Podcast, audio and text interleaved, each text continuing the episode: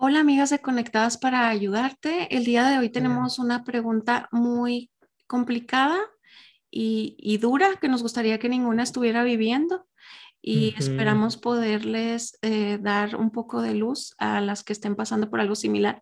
Te la voy a leer y dice así, Vilma. Tengo ocho años con mi esposo y apenas tres de casados, lo que nos da a entender que antes vivían juntos. Los dos somos cristianos ya, pero él me ha lastimado mucho, desde insultos, infidelidades y hasta golpes. Siempre dice que se arrepiente y que el divorcio no es algo que le agrada a Dios.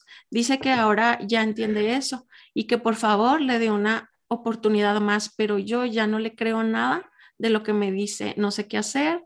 Por favor, ayúdenme. Ay, bueno, hola, eh, querida, querida amiga y hermana. Eh, gracias por eh, tu confianza, tu transparencia. como Reina decía, esto es una situación triste, dolorosa y difícil. Este, nosotras somos dos mujeres que eh, como tenemos el título, queremos ayudar a algunas hermanas con algunas cosas, sabemos cosas, algunas veces nosotros no las sabíamos antes, eh, las hemos escuchado, las hemos aprendido eh, y queremos hablarte dentro del contexto de la iglesia local. siempre mencionamos lo importante que es de ser miembro, ser parte del cuerpo de Cristo. El cuerpo de Cristo es como una familia donde están tus padres y tus hermanos que son tus, porque en, hay momentos cuando tú necesitas una defensa, tú tienes una protección, necesitas a un padre y que, que escuche, que hable, y más si dices que este hombre es eh, creyente o han sido creyentes los dos, es, es, excelente que pueda tener. Este, nosotros no tenemos todas las respuestas, es un tema muy delicado y hemos tratado como, hemos pospuesto esto porque queremos hacerlo, hay muchas maneras de abordarlo, manera legal, eh, que hay muchísimas causas de eso, o sea, sabemos que hay sanciones para hombres que golpean a sus mujeres, eh, abusan física o emocionalmente a sus esposas, les puede tocar cárcel y todo. Yo sé que muchas mujeres no queremos hacerle eso a nuestros maridos. No es de esto que vamos a hablar. Hablamos, vamos a mencionar eh, lo que hemos aprendido nosotros de nuestros pastores y nuestras iglesias antes. Eh, y vamos a ir a Segunda de Corintios, el capítulo 11, el versículo 10, que habla. Dice ahí, porque vosotros, siendo tan sabios, con gusto toleráis a los insensatos, pues toleráis si alguno os esclaviza, si alguno os devora, si alguno se aprovecha de vosotros, si alguno se exalta a sí mismo y si alguno os golpea en el rostro. Eh, una de mis, de, mis asistencias a la iglesia, escuché esta prédica de uno de mis pastores hablando del abuso físico en el matrimonio. Y es muy delicado, mi hermana, porque eh, generalmente tú, nosotras no podemos ayudar a una persona que abusa físicamente de otra. Es un, muchas veces es un hábito aprendido de la niñez, de sus padres, de, con quien vivía, cómo lo trataban a él, entonces se, eh, cree que eso es normal y trata lo mismo. Pero es una persona que necesita, un hombre que necesita ayuda, que necesita una ayuda específica y especial de otro hombre, de un consejero cristiano. Es un, debe ser un tratamiento.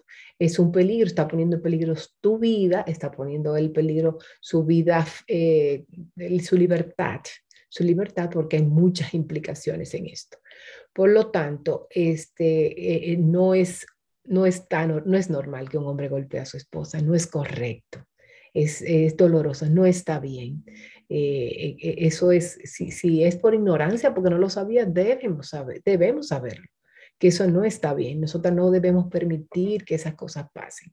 Este está dando una alerta de algo. Entonces, ¿qué sucede con eso? Nosotros debemos acudir, si son cristianos, como en este caso, a nuestros pastores y líderes y tener una reunión con ellos y decirle a, nuestro esposo, necesitamos ayuda, tú necesitas ayuda, yo estoy puesta por Dios para ayudarte. Y quiero que hablemos de esto. Eh, yo sé que muchas veces hay mujeres que tienen temor y tienen mucho miedo hacer esto, este, pero es peor cosas más duras luego Eh, lo, que van a hacer muchos pastores, eso también uno de mis pastores en consejería, cuando hay una mujer que viene y te denuncia y te comparte que está sufriendo violencia doméstica, eh, pues hablamos con los pastores y los líderes.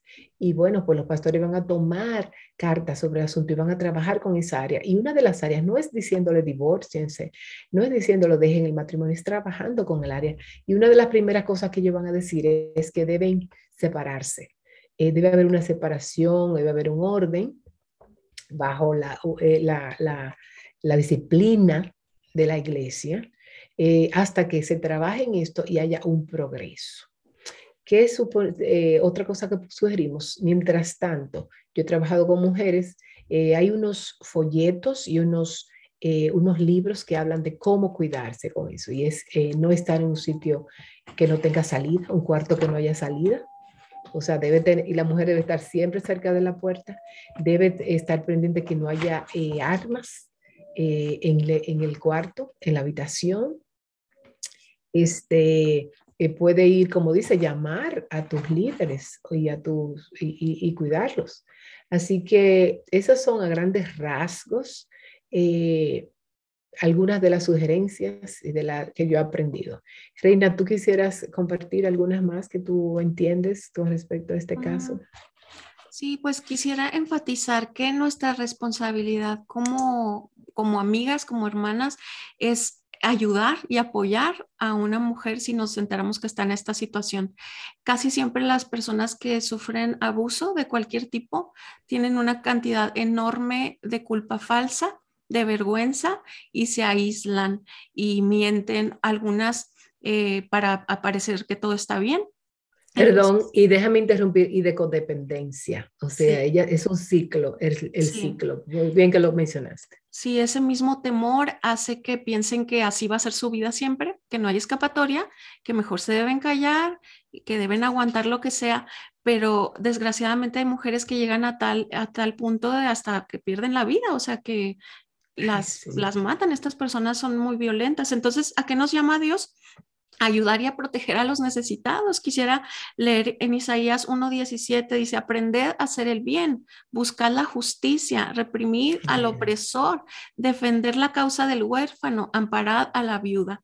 Entonces, hay mujeres que están casadas, entre comillas, pero que están solas, no tienen un esposo que las que las trate como, como nuestro Padre, como Dios que es el, el, defensor de los débiles, de los huérfanos. Entonces nosotros podemos ser una mano extendida para ellas.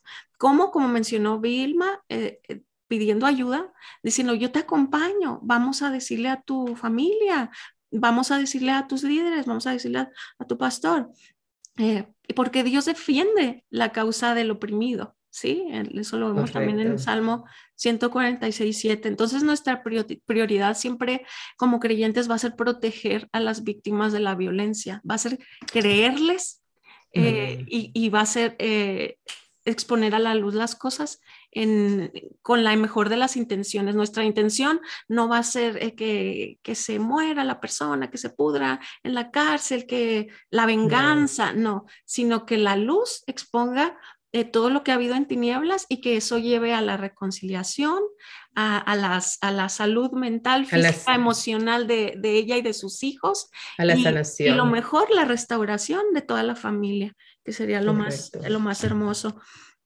Eh, hay un punto ahí que tú mencionaste, eh, querida reina, y es la codependencia. Este, generalmente se hace un ciclo, un círculo vicioso de que eh, la persona te ofende, te golpea o te falta el respeto, entonces luego te pide perdón y se arrepiente y tú lo crees y le perdonas y después que vuelve y sucede, entonces hay que salir de ese ciclo. Ese es un ciclo que no es sano, que necesita ayuda. Y la mejor ayuda que tú, como tú amas a una persona, la mejor ayuda es eh, buscarle lugares. Hay lugares, investiga en, eh, donde tratan ese, ese problema. Por eso nosotros tenemos que cuidarnos tanto como padres, como madres, no pelear frente a nuestros hijos, no enseñar, ser violentos, el golpearles a ellos eh, de la manera, ellos lo van a repetir en el futuro. Entonces eso es muy delicado y muy cuidadoso. Muchas gracias por esta pregunta. Este, eh, lamentamos eh, si hay alguna malinterpretación, pero queremos ser lo más eh, bíblicas, lo que la Biblia nos manda, como decía Reina, el querer ayudar a una persona a veces nos da miedo meternos en eso, no queremos hablar de eso ni mencionarlo.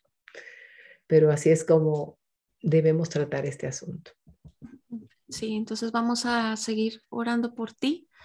Eh, pide ayuda y esperamos que pronto recibir buenas noticias al respecto de tu parte.